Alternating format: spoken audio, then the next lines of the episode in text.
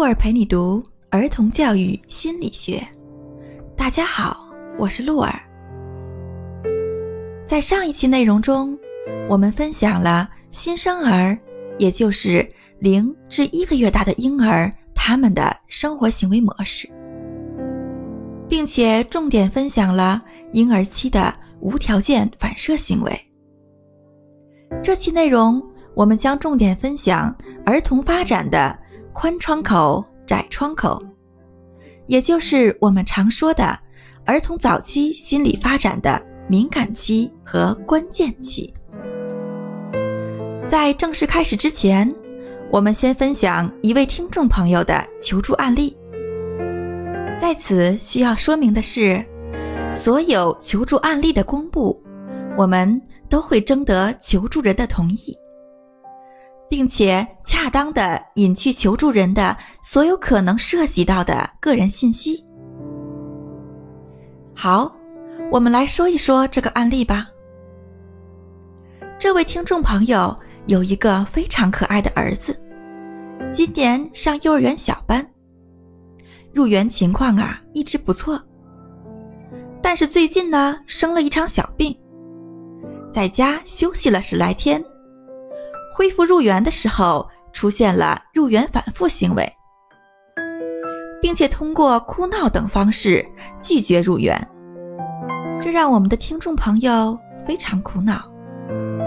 鹿儿给出的建议是这样的：首先呀，我们父母朋友们要正确认识到入园反复的行为发生是正常。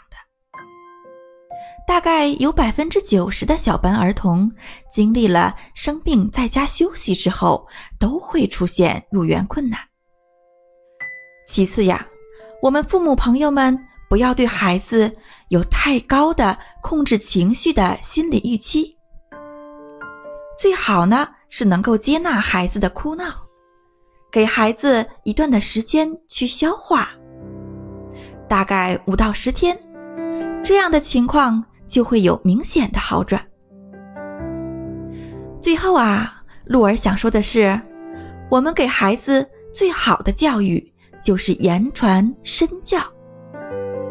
当讲道理行不通的时候，父母就是最好的榜样。好，下面我们开始分享今天的内容：儿童发展的宽窗口、窄窗口。儿童早期发展是对个体发展影响最深远的一个阶段。关键期的概念最初是动物心理实验提出的。有一位叫洛伦兹的学者发现，小动物出生后，在一个短时期内会发生印刻印象。什么叫印刻印象呢？通俗的来说。就是小动物将它出生后看见的第一个对象的形象引入头脑中，并且对其进行追随。常见的，比如说小鹅，出生后第一个见到谁，它们就要追着谁跑了。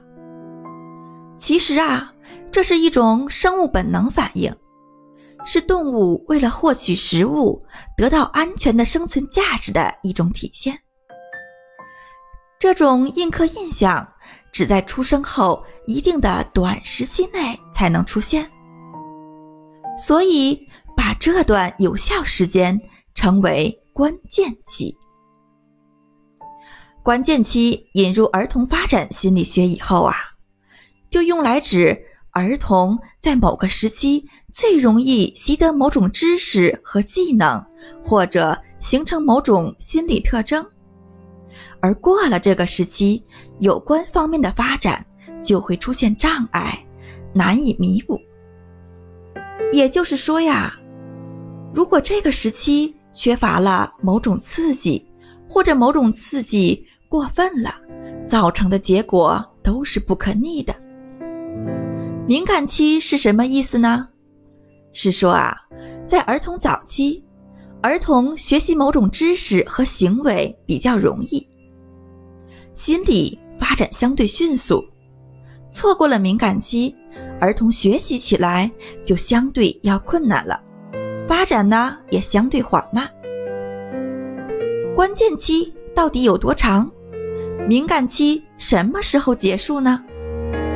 有学者做了相关的研究，在儿童两岁前和两岁后，分别改善他们的成长环境，结果发现，环境的改善对所有儿童的发展都非常有帮助。但是呀，在两岁前，成长环境的改善对儿童的帮助就比较大，儿童获益大，追赶速度更快。发展更加完整。听到这里，可能有的父母朋友就开始焦虑了。哎呀，鹿儿，我好像没有把握住孩子的关键期和敏感期呀，怎么办呀？我是不是特别失败的父母呢？其实我们没必要过分焦虑。尽管儿童对不利环境非常敏感，但是呀。他们在这个时期还有另外一个特点，就是非常强大的复原力。他们能够在一定程度上进行心理创伤的自我修复。当然，最好的情况是我们的父母把握住了孩子的两大期：关键期和敏感期。毕竟，这对孩子的大脑发展能力、行为。情绪养成都非常重要。好了，听众朋友们，我们今天的内容到这里就结束了。今天你有什么收获吗？如果有的话，就欢迎在评论区里留言。我们下期再见。